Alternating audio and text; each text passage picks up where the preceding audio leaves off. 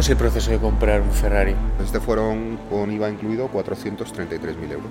Vale, 433.000 euros este coche y cuánto tardas tú como empresa en amortizarlo. Uno de mis mejores amigos, que actualmente es empleado de la empresa, eh, me regaló eh, un Maserati Ghibli. Llegó un día con las llaves del coche y dijo, toma, esto es para ti, date una vuelta, disfrútalo. Pues porque yo soy una persona que no tiene ni el graduado escolar, yo no tengo estudios. Yo de pequeño era un fracasado escolar y bueno, era un sinvergüenza, con todas las letras en mayúsculas, subrayadas y de todo. No sé si conoces a Yados. Sí, ha alquilado coches Yados, de hecho. Sí. Yendo a llevar un vehículo a Palma de Mallorca en junio de hace dos años, pues nada más montarme en el ferry, pero montarme en el ferry, hacer todo lo que tienes que hacer y ver que el ferry ya sale de puerto, no te exagero, y, y 100 metros 100 metros del puerto. Llamada de mi madre que se ha muerto mi abuela. Bueno, bienvenidos un día más a un nuevo podcast. Hoy estamos en un escenario diferente, muy bonito, por cierto, a mí que me gustan los coches. Tenemos un invitado súper especial con nosotros. Encantado de que estés aquí. Por favor, preséntate un poco. Igualmente. Bueno, mi nombre es Eduardo Ramírez y nada, soy el, el CEO founder de GT Rentals y bueno, nos dedicamos al alquiler de vehículos de alta gama, como podéis ver, y es una fábrica de sueños pues para adultos, para mayores de 18 años. Ya veo por aquí que tienes unos coches espectaculares. ¿En qué se diferencia GT Rentals de otro tipo de concesionarios de, de alquiler de coches de lujo?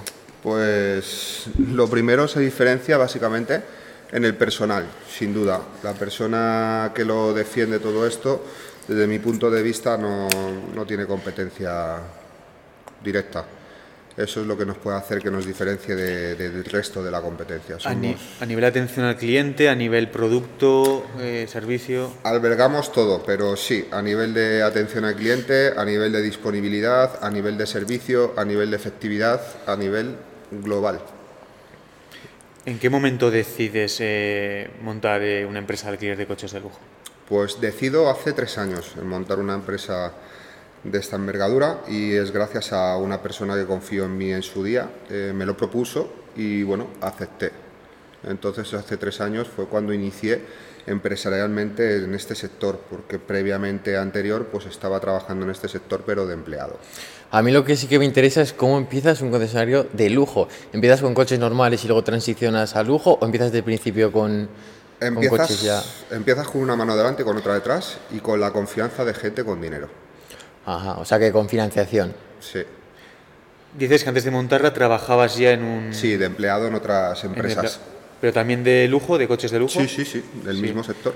Lo único que yo ahí pues absorbí todo lo bueno que había que hacer y todo lo malo que no había que hacer. O sea, eras como un comercial. Sí, efectivamente, era Ah. comercial. ¿Cuánto tiempo estuviste como de empleado? Pues estuve de empleado pues, en total seis años, tres, pues, bueno, no, miento, eh, dos años así como empleado, pasando por varias empresas. Dos años, dos años y medio. O sea, entiendo que te gustan los coches desde siempre y Sí. fue una, un área que te interesó. Desde que estaba en la tripa de mi madre, yo creo que ya, Sí, ¿no? ya me gustaban, ya escuchaba los sonidos por ¿Y ahí. cómo entras a, a- O sea, a mí que me gustan mucho los coches me causa curiosidad, porque a mí sí que me hubiese gustado trabajar siempre en un concesionario y demás. ¿Cómo entras en el primer concesionario, sobre todo de lujo, no? Sí, bueno, pues básicamente todo, todo comienza realmente, pues yo mm, hace tiempo pues me casé, ¿vale? No sé si puedo decir cometí el error o no de tomar esa decisión y uno de mis mejores amigos, que actualmente es empleado de la empresa, eh, me regaló eh, un Maserati Ghibli, ¿vale? El- mi coche favorito era el Maserati 4 Porte, no lo había en ese momento y me regaló el Maserati Ghibli. regalo de regalo de bodas. Sí, de regalo de bodas. Y llegó un día con las llaves del coche y dijo, toma, esto es para ti, date una vuelta, disfrútalo y ya mañana te hago yo de de chofer en la boda. Y ahí es donde, donde, bueno, ya conocíamos anteriormente el mundo del alquiler, sabíamos que existía, pero como no lo habíamos tocado nunca, no sabíamos realmente lo que era, ¿vale? Entonces, con esa empresa fue el primer contacto que tuvimos, la, primer- la primera toma de contacto, y todo vino porque realmente mi amigo reservó un Maserati 4 Porte de color blanco, que era el coche de mis sueños por aquel entonces, y era lo que yo quería eh, en ese día tan especial que tenía yo.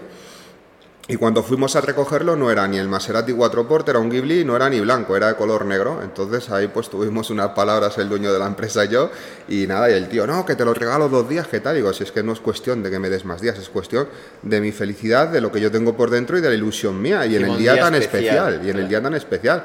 Y bueno, pues ahí surgió un poco de, de le dije, bueno, eh, vete por ahí, ya voy a disfrutar el día, no quiero que me jodas más el día, y listo. Cuando pasa todo el día, el fin de semana del alquiler, al ir a entregar el vehículo, pues bueno, esta persona, eh, después de todas las palabras que tuvimos en su día, pues llegó y me dijo, mira, lo único que puedo hacer frente a todo lo que ha pasado es cuando yo tenga el Maserati 4 Porte, firmamos ahora mismo en un papel eh, que cuando yo lo tenga tienes un día gratuito del vehículo durante el día, ¿vale? Eso, ese vínculo, ese papel firmado en su día, pues fue también lo que nos tuvo en cercanía, en contacto, ¿vale? ¿Por qué? Porque, oye, ¿ha llegado ya el coche? No, oye, ¿ha llegado ya el coche? No, de vez en cuando subía, tal. Y ya era de tanto subir, de tanto tal, pues al final empiezas a conocer a todos los empleados que tiene, empiezas a tener amistad, tal, lo otro. Y bueno, pues yo soy una palabra pues que me gusta hablar, creo que tengo, eh, es, mm, te lo digo porque me lo dice la gente, tienes algo que atraes a la gente. Entonces, claro, pues a estas personas les llamé la atención de tanto vernos ya, etcétera, pues me propusieron trabajar con ellos de en plan broker, ¿vale? Yo tenía un trabajo, lo seguía atendiendo y fuera de mi trabajo pues me iba para allá a limpiar coches, a buscar clientela, etcétera. Sí que he de decir que no me lo pusieron fácil, no me daban herramientas, ni el teléfono de la empresa, ni tarjetas de empresa, ni me pasaban llamadas, era todo lo que podía conseguir era Por tu cuenta. por mis movimientos. Y ahí es donde comenzó todo. Ahí es donde ya empezó, empezó todo a involucrarse de una manera, una unión. Ya contaban conmigo para llevar coches a Sevilla, a, a San Sebastián, eh, a- por todas partes de España, ¿vale? Y nada, y ahí ya fue como que me fui enterando más del negocio, ¿vale? En ese tránsito eh, conocí a una persona que era director comercial de otra empresa que ah, habían dejado de colaborar y entró en esta empresa. Y fue eh, en cuestión de media hora, él me dijo, tú vales. y nada, y luego pues bueno, me enteré que esa empresa lo que tenía detrás era un inversor con vehículos. Eh, este director comercial que estaba en otra empresa que empezó con esto, pues se unieron tanto el inversor como él y decidieron sacar los coches de esa empresa y crear una nueva marca. Como esa persona ya me, ha me había visto a mí, Te mi manera de tal, me dijo, oye Edu, tenemos este proyecto. Me senté con ellos, me los pusieron. eh, he de decir que todo era muy bonito hasta que llegué allí, que no era nada de lo que me habían prometido. ¿Qué te habían prometido? Pues me habían prometido un sueldo fijo de X cantidad, me habían prometido un tanto por ciento de comisión de todo lo que cerrase, me habían prometido un vehículo de empresa para yo moverme, me habían prometido la gasolina.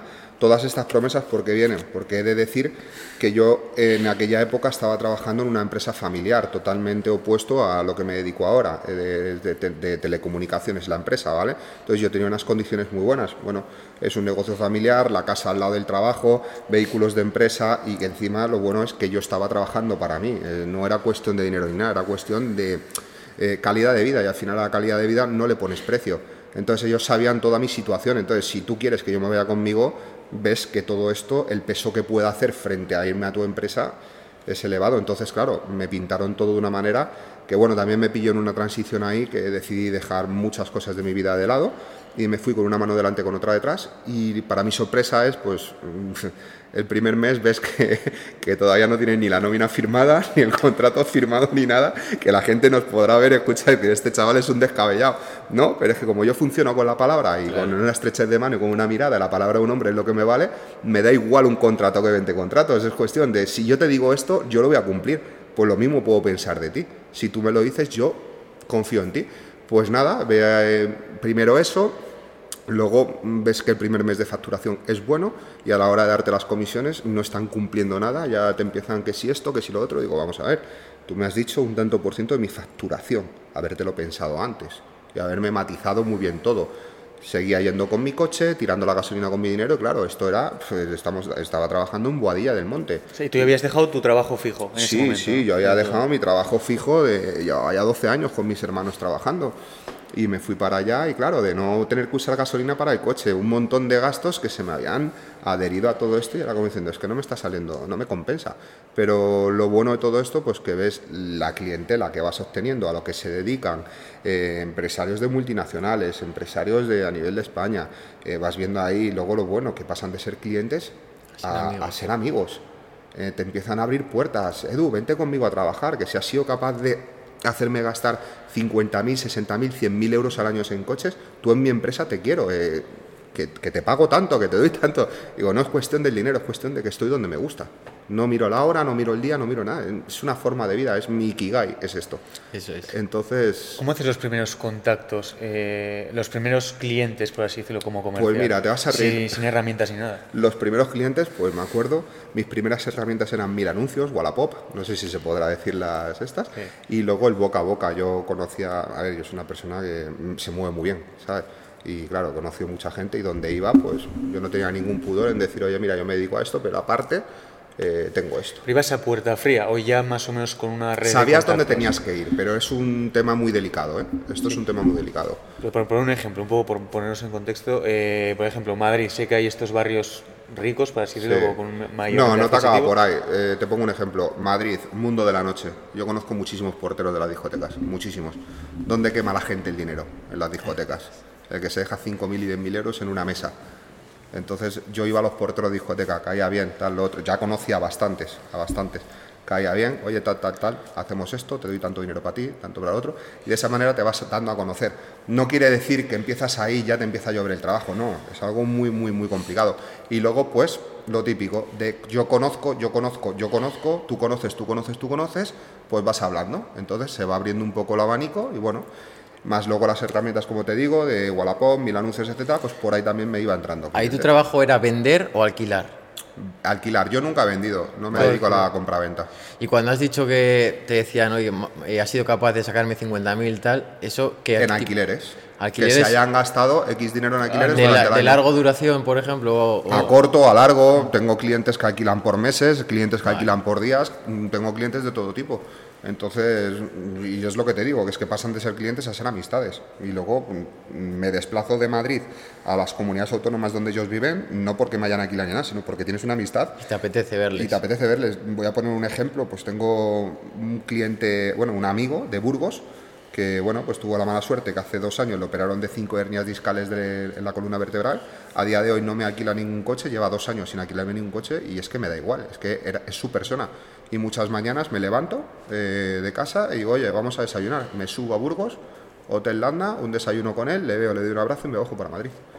Y no es porque se esté dejando dinero conmigo ni nada, sino al final porque profundizas con la persona, te cae bien y ahí está. Y, Si creas una relación al final. Sí, y no hay mucha gente que a lo mejor ve que no tiene tirón o que ya no le están dando de alimentar ni nada y dice, "Ah, este ya no es mi amigo. sí, pero este". eso es interés al final. Sí, pero yo no funciono así. Claro. Yo funciono con el interés, pero con el alma, con el corazón de las personas y con la mentalidad de las personas, porque esta- este tipo de gente te puede aportar mucho y te aporta mucho. Son personas mayores que yo. Yo empatizo mucho con personas de más de 40 años, de 45 años. Empatizo muchísimo, la verdad. Entonces, este tipo de personas que os estoy hablando, estamos hablando en unos rangos de 50, 45 años para arriba. ¿Qué edad tienes tú ahora? Que no Yo ahora mismo tengo 36, yo soy del 87. Vale. Y es eso, y al final pues adquieres conocimientos, adquieres formas de vida o adquieres cualquier otro tipo de cosas que tú sin darte cuenta eh, a futuro es bueno. Claro, al final es, perdona, es, es como lo que hablábamos antes fuera de cámaras de, de nuestro podcast, ¿no? Que es como una especie de, de- de herramienta para poder tener contacto con gente, pues eso, que tiene más experiencia, que te puede aportar mucho, muchos conocimientos y que, joder, que es que es súper súper guay juntarte con este tipo de personas. Y lo que dices, que al final luego creas una amistad, una relación que me apetece verte porque es que mm, estoy contigo un rato, aprendo mogollón, me lo paso bien, eh, súper guay. Independientemente de todo eso, al final es el estar. Yo Claro. siempre lo digo, hay que estar, estar, estar y estar. Si tú no te mueves, si tú no, la gente no va a venir a ti, claro que van a venir a ti, pero ¿a qué vienen? A todo lo que tienes aquí. Tú ves quién es el interesado, quién no, y el que viene aquí por negocio, efectivamente, yo me dedico a ello, es mi negocio, ¿quién va a venir? ¿Van a venir aquí a por chuchería? No, van a venir a por coches, pero luego de un alquiler hacen otro, hacen otro, te felicitan por la manera de atender el teléfono, por la manera de tratarles en persona, por el servicio dado, por la condición de los vehículos, que eso también es todo, y al final creas ese vínculo que bueno, pues, mm, a mí me gusta viajar, la gastronomía, eh, los coches, me gusta todo, pues lo tengo todo incluido en una y vas conociendo a la gente, a la gente, a la gente, y al final cuando ya los conoces como que vas dejando de lado todo, vas dejando de lado el negocio, frente a ellos te hablo, ¿vale? Sí. Vas dejando de si esta persona me alquila o no, vas dejando un montón de cosas de lado y al final te quedas con la persona. Y eso es lo que te lleva a la gloria, lo que te lleva al éxito, como persona. Y si como persona te lleva a la gloria y al éxito y tú lo trasladas a tu negocio, Y ahí a lo que voy, eh, entiendo todo esto que dices, Pero luego también tu trabajo como comercial, eh, lo que comentábamos antes, también se ve un poco limitado a los coches que tenga la empresa, porque al final si, si yo quiero crear un, coche concreto y tú no lo tienes, me puedes caer genial, pero al final no... O el servicio de la empresa es malo aunque tú me caigas bien. Correcto. Eh, yo a día de hoy, mira, yo te digo, yo cuando empecé en esto, al final, pues bueno, todas las empresas nos conocemos entre sí, ¿vale? Y todas las empresas colaborábamos entre sí. Yo siempre, siendo empleado, yo se lo decía a mi jefe, digo, no alimentes a la competencia. Es que me van a alquilar esto, tal, lo otro. Ese cliente, si está buscando ese modelo y esa empresa no, lo, no se lo da el servicio, va a seguir buscando. Y cuando dé contigo, se quedará con el coche y contigo y te quedarás tú con el cliente. Digo, de esta manera estás alimentando a la competencia. Y suena mal decirlo, pero cuando, cuando el activo no es tuyo, no lo cuidas de la misma manera. Entonces, como que vives despreocupado. Y a lo mejor el querer ganar ese poquito de más colaborando con otras empresas te puede generar un accidente o algo. ¿Por qué? Porque tú no has tratado con el cliente, no, no lo has visto, el tono, no lo has escuchado el tono de voz. Eh, mm, es un cúmulo de cosas que van por dentro, intuiciones sobre todo, el decir sí, sí o sí no. Entonces, a la pregunta, perdona que me haya enrollado, eh, nosotros empezamos colaborando, es decir, yo, por ejemplo, tenemos una flota de 23 coches, ¿vale? Y me pedían un ejemplo, que sí lo teníamos, pero te pongo un ejemplo. El Nissan GTR. Yo sabía quién tenía un Nissan GTR. Yo llamaba a esa empresa, oye, me están pidiendo este coche tres días, tal, hazme precio, tal, tal, tal. Y lo gestionabas de tal manera. Entonces era así. A día de hoy trabajo solamente con los vehículos que estén dentro de este, de este garaje. antes digamos que trabajas con más de una empresa. Sí, colaborábamos entre todas las empresas. mi jefe lo sabía también, inclusive mi jefe nos daba los teléfonos, oye, este tiene esto, tal. Todo, todo, todo era transparente en ese sentido. No era algo mal pensado de lo estoy haciendo por detrás, no. Se está haciendo claramente para el beneficio de la empresa, de un vehículo que no es nuestro, no nos reporta el mismo beneficio que un vehículo nuestro, pero captas a ese cliente, te casas a ese cliente y encima tienes el servicio. Entonces tú eras autónomo, eh, entiendo, ¿no? Yo estaba allí eh, de, empleado, estaba eh, en la seguridad social. o sea, empleado por una empresa, ¿qué es decir? Claro, yo estaba contratado de... Aunque trabajaras para varias. No, no, no me estás entendiendo. Yo es, nosotros ahora mismo tenemos una empresa, tú eres el jefe y nosotros somos los empleados. Y tú eres consciente de que hay, por ejemplo, 25 empresas que se dedican a lo mismo. Hmm. Tienes contacto con esas empresas. vale, tú o sea, es tu empresa la que factura y... exacto, tú me dices, oye Edu, llámate a esta empresa que tiene este coche, gestiona el alquiler, tal, otro, pero yo soy tu empleado. Entendido, Yo soy tu empleado. vale, o sea, ahora estás diciendo que solo trabajas con los coches que tienes tú en, eh, propiedad. Exacto. ¿Y qué valor tiene todo ese, toda esa flota de coches ahora mismo? ¿En valor monetario? Sí. Pues más de 3 millones de euros. 3 millones de euros. ¿Cuántos coches son? Pues son más de 15 coches. Y más los que van a venir este 2024. ¿Puedes dar un adelanto de lo que puede venir? Bueno, a ver, adelantos tenemos vehículos en espera como el SF90, Puro Sangue, tenemos bastantes vehículos en espera. Y algún adelanto, pues bueno, el Corvette, el C8 Stingray, creo que es un coche atractivo, un americano deportivo, creo que es un coche atractivo. Parece un Ferrari. Para, sí, es un súper deportivo, va a ser de gama más baja. Este 2024 pues vienen modelos nuevos con todas las marcas, eh, Ford Mustang va a cambiar el modelo, estamos detrás de ello y bueno, también estamos a la espera de, de que las marcas nos digan, oye, va a entrar esto nuevo, lo queréis, no lo queréis, y luego aparte voy a abrir mercado a otro tipo de segmento que no sea el super deportivo, tipo sub, deportivo, RSQ8, Cayenne Turbo S, cosas así. ¿Cómo decides, perdón, cómo decides, eh, cómo es esa estrategia de ir cogiendo un coche u otro? ¿Cómo ves esa demanda? ¿De dónde la...? La petición de los clientes. Al final te los propios clientes, Oye, mira, estoy viendo tu página web, sé que no lo tienes, pero es que necesito esto. Entonces tú lo vas apuntando aquí y apuntando en una hoja. Y cuando ya ves que hay ciertas marcas que se demandan más, es como decir, oye, me tengo que meter aquí. Mojate un poquito, no sé si lo has llegado a probar porque lo tienes en espera, pero el puro sangue o el, o el Aurus. Puro sangue.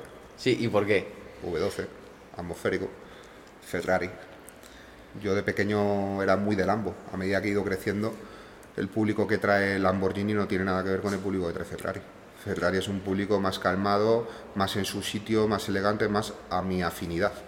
El público de Lamborghini, sin faltar al respeto a nadie ni nada, porque de hecho me gusta la marca y monto en los coches y tal, no es el cliente asiduo ni el cliente es el más el cliente batalla. El cliente más de aquí estoy yo, que me vean, tal, eh, voy a pegar un acelerón. eso es lo que, desde mi punto de vista, y perdona la marca y perdona a la gente que se vea identificada con ello, pero es lo que siento y es ¿Cómo? lo que veo, ¿Cómo es el proceso de comprar un Ferrari para la empresa? con mucho cuidado y con dinero. Pero así de forma resumida, eh, contactas con la marca, cuánto puede durar Sí, el bueno, proceso. lo compras de segunda mano, lo compras en la marca, etcétera. sí. Diferentes maneras de, de adquirir un Ferrari. Como tú, igual, como una persona normal. O sea, pero si quieres hacer a un modelo en concreto, no es necesario esto que se dice, Exacto. de haber tenido anteriormente ser Exacto, cliente ya, eso ¿no? es. La gente, hay un bulo por ahí de si te tienes que sacar el carnet en Maranelo, de que si tienes que ser propietario de tal, de lo otro. A ver, tú empiezas en la marca comprando vehículos, ¿vale? Sí que es verdad, te voy a poner un ejemplo. Sale el Ferrari, el 812 Superfast, y luego salen el 812 Competizione. Entonces, tú al Competizione, si no llevas un historial con la marca, no tienes acceso a ese modelo en concreto, ¿vale? Por ejemplo, sacan el 488 GTB, el 488 Spider, ¿vale? Luego sacaron el 488 Pista. En función de tú, la- el seguimiento que lleves en la marca, tienes acceso o no tienes acceso Claro. a ese modelo.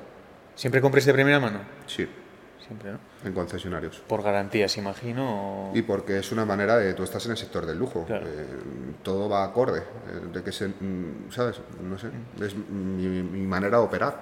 Si lo haces bien desde el principio, lo harás bien hasta el final. Entonces, vehículos nuevos, vehículos en garantía, cualquier avería que le pasa al coche, cualquier mm, daño, eh, todo a la casa. Mm, el cliente lo está pagando. Yo no puedo entregar un coche que estamos hablando de 1.200, 2.000 euros el día de alquiler y que un Ferrari venga con una puerta arañada. Eh, no tiene sentido. Pues hay empresas que lo hacen y te dicen, no, hombre, pero es un Ferrari. Pero, tío, ¿sabes? ponle ya, si quieres, también el nombre de la empresa en la puerta para que vea dónde la alquila el cliente después de haberse gastado Eso el dinero. cliente lo ve. Le eh, decir, eh, sé que este Ferrari, esta empresa trabaja con coches de primera mano o de segunda. Sí, se dan cuenta una vez que ya vienen al garaje, hablan contigo y luego también, pues, bueno, a medida de que van pasando los años te vas dando cuenta que el negocio también se sustenta más del boca a boca. Ten en cuenta que dentro del mundo de la gente con muchísimo dinero, ¿vale? O con dinero, al final es un mundo reducido y entre ellos se conocen todos.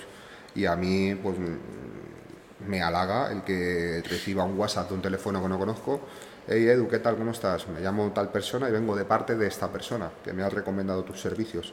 Eh, dame una cotización de este vehículo, por favor, tantos días en tal sitio. Salen solo. Es como decir, ya tengo todo ganado. ¿Por qué? Porque han hablado bien de mí. Y si han hablado bien de mí, esta gente busca, vuelvo a lo mismo, no es que una empresa tenga un coche por 1000 euros y la otra tenga por 900, me voy al de 900. A esta gente, te lo aseguro, bueno, a esta gente, y, eh, perdón por, por la manera de expresarme, y, y a nosotros, yo funciono así. Yo lo que busco es el servicio, el trato, la calidad, y no le pongo importancia al dinero, entre comillas. Obviamente, si llamo a una casa de alquileres y me dicen que este coche vale 5.000 euros y otras tres casas me dicen una 1.900, otra 2.000, otra 2.100, automáticamente el de 5.000 le descarto. Por muy buen servicio que haga. ¿Por qué? Porque al final ves que es una competencia que no, que no está ahí, que no está a la par. Entonces al final estamos hablando de que la gente lo que busca es el servicio, el producto, etcétera. Y ojo, hay mucha gente antes de alquilar que te pregunta kilómetros del coche, estado del vehículo, envíame unas fotos, envíame vídeos, y eso es lo bueno que yo también tengo, que en el momento in situ le puedo enviar un vídeo del coche siempre y cuando esté aquí. Si está alquilado, pues me espero a que venga el coche y no tengo ningún problema en hacerle un vídeo. Entonces, detrás de todo esto, Eso te iba a preguntar, de- eh, ¿qué equipo hay detrás? O sea, ¿cuánta gente...? Pues, a ver, realmente vas a decir, no me lo creo. Detrás de todo esto, llevaba dos años y pico solo, ¿eh? completamente solo. Haciendo también limpieza de coches y todo. Sí, también estaba un amigo empleado eh, echándome un cable, por circunstancias de la vida se fue una temporada, ha vuelto y ahora estamos los dos a piñón. Y luego aparte pues tengo autónomos esporádicos, cuando veo que estoy un poco saturado, pues bueno, me generan las facturas por los servicios realizados, se las abonamos y sin ningún problema. Esto a pie de calle. Detrás, de contabilidad, etcétera, hay cuatro personas. Sí, mi pregunta era más eso, a exposición, eh, tema comerciales, limpieza... O sea, ahora mismo sois vosotros dos. Dos personas, sí. Dos personas y un terciario que está en otra comunidad autónoma colaborando con nosotros. Claro, que imagino que contratar una empresa o un- una persona de limpieza para este tipo de coches, tienes que andar con cuidado, ¿no? Para ciertas cosas. o- No, al final no contratas una persona solamente para limpiar los coches, al final contratas una persona para dentro de un grupo de cosas. Yo es una cosa que siempre me he metido en la cabeza y que lo llevo a cabo. Al final, mm, en una empresa efectivamente tú tienes que destacar más en, una, en, un, en un sector dentro de la empresa que en otro, pero al final yo estoy educando de una manera positiva a la gente de aquí hacemos todos, todos, somos compañeros, ahora vamos a ampliar el personal de la empresa y seguir esa misma dinámica porque lo tengo bien enfocado y al final ves que todos estamos integrados. Ser una familia, al final, y que todos hagan todo. Lo que ves en tu casa es lo que trasladas. Lo que ves en todas las amistades que vas haciendo, ese buen corazón, ese tal, dejar de ser tan estricto, de ser tan, ¿sabes? Si las mejores empresas funcionan así, es sí, una buena relación. vive tu vida, ¿sabes? Libertad, eso es. Es que no hay más. Vive tu vida, tu vida, tus cosas, pero atiéndelo a tu manera, a tu gusto, y te aseguro, la gente funciona mentalmente de otra manera y funciona con el triple de ganas en un negocio. ¿eh? Eso hablo por, mis vivencias. Vale, vamos a poner un ejemplo práctico. Este modelo aquí es el 296, ¿no? GTB. Exacto. ¿Cuánto cuesta este modelo? Pues este en, valor de, o sea, cuando vas a comprarlo. Pues este fueron, con IVA incluido, 433.000 euros. Vale, 433.000 euros este coche. ¿Y cuánto tardas tú como empresa en amortizarlo? No te lo puedo decir. No me lo puedes decir, vale. Eh, ¿Qué gastos tiene entonces de mantenimiento, de... de lo que va pidiendo. Te saltan el cuadro, mantenimiento, los desgastes de pastillas de claro, ruedas en función del uso que se le dé, etcétera. Entonces eso es relativo a nivel general, no solo en tu empresa, eh, empresas de este tipo, ¿no? de alquiler de coches de lujo, el cliente potencial siempre es dinero con un nivel alto, con un nivel adquisitivo alto, o también hay personas, eh, podemos decir, de clase media, que oye, que de vez en cuando sean un capricho. ¿Cuál es el porcentaje más o menos? Eh, el porcentaje, mi mayor cartera de clientes son gente con un poder adquisitivo elevado, ¿vale? Que se lo pueden permitir. Y luego también, pues, gente del día a día, eh, que deciden regalar experiencias de conducción, como también aparte del mundo del alquiler, también enfocamos a las experiencias de conducción que son más económicas por una hora o hasta seis horas, diferentes experiencias que podéis verlo en la página web, ¿vale? Entonces eso también alberga a todo ese tipo de gente ciertos amigos que se reúnen, que es el cumpleaños de un amigo suyo, les regalan este detalle, eh, gente que se va a casar, les regalan este detalle, gente que se cumpleaños, mm, tienes de todo. Ya que estamos tocando un poquito esto, cuenta las diferentes ofertas que hay en el sentido de, has contado experiencias, mm. hay alquileres por horas, por días, habrá rentings también o alquileres de, algo, de larga duración. Es, es muy raro lo de los renting, ¿vale? Pero sí, tenemos clientes que se quedan los vehículos desde un mes hasta seis meses, entonces eh, tenemos ese tipo de clientes, tenemos el alquiler por día, que realmente es lo que sustenta todo el negocio y lo que lo mantiene, el alquiler por día de gente que llega, se lleva el coche el viernes, lo recoge el domingo y luego yo hace dos años pues abrí un anexo en la página web, bueno, un anexo, abrí otro producto más que es experiencias de conducción. Generé seis experiencias de conducción para todo tipo de bolsillos. Es decir, tú quieres conducir un Ferrari por 300 euros, con esta empresa lo tienes durante una hora conduces un vehículo en el que pues, te vas a llevar esa experiencia de haber conducido ese Ferrari o ese Lamborghini o ese Porsche o la marca que desees que esté dentro de nuestro, de nuestro catálogo y te llevamos por un recorrido ya creado donde podemos parar a sacar fotos, a sacar vídeos en el ecuador de la experiencia. Inclusive tenemos rutas un poquito más largas, de dos horas, de tres horas, y luego pues tenemos dos rutas más punteras que son pues con comida incluida, es decir, que vienes desde aquí y es durante cuatro o seis horas una experiencia eh, enfocada al disfrute y uso del, vehículo, como por ejemplo la de la Sierra de Madrid, esa a mí me parece una auténtica pasada. Estamos hablando de una experiencia de conducción de 200 kilómetros. Por una sierra encima. Por la sierra, por el puerto de Canencia, por el puerto de la Puebla. Entre medias paramos a comer en un restaurante. Es decir, que está todo muy, muy, muy mimado. ¿Y qué precio puede tener esa experiencia? Pues esa experiencia tiene más o menos tiene prácticamente la misma que alquilar el coche un día. Pero ahora te voy a hablar los pros que tienen las experiencias de conducción. Muchas veces en este sector, por lo que yo me he dado cuenta, no estamos hablando de que el público tenga el dinero o no. Hay mucho público que tiene el dinero, pero realmente va a decir, vale, sí, tengo los 1.000, 1.500 euros para pagar este coche un día, pero ¿a dónde voy yo con este coche? Entonces, ya no estamos hablando de un problema de dinero, estamos hablando de un problema de no saber qué hacer con el producto. Entonces, por eso yo tuve la idea de a ese público hacérselo todo más difícil. Entonces, al final, ¿qué obtenemos con esto? Si tú alquilas un vehículo a modo privado, ¿vale? aparte del alquiler, tienes que dejar un depósito de garantía. Y con las experiencias de conducción, ¿qué es lo que hemos generado? Pues que pagas lo que es el servicio que nosotros ofrecemos, está incluida la gasolina, está incluida la comida en el caso de que hayas cogido la experiencia con la comida. Si llevas un acompañante que se puede llevar, pues hay que pagar un pequeño plus por llevar el acompañante y por la comida del acompañante. Y lo bueno que no hay que dejar en ese caso el depósito de garantía en el vehículo, ¿vale? ¿Por qué? Porque en todo momento va un instructor, es decir, voy yo o va mi compañero con ellos en todo momento.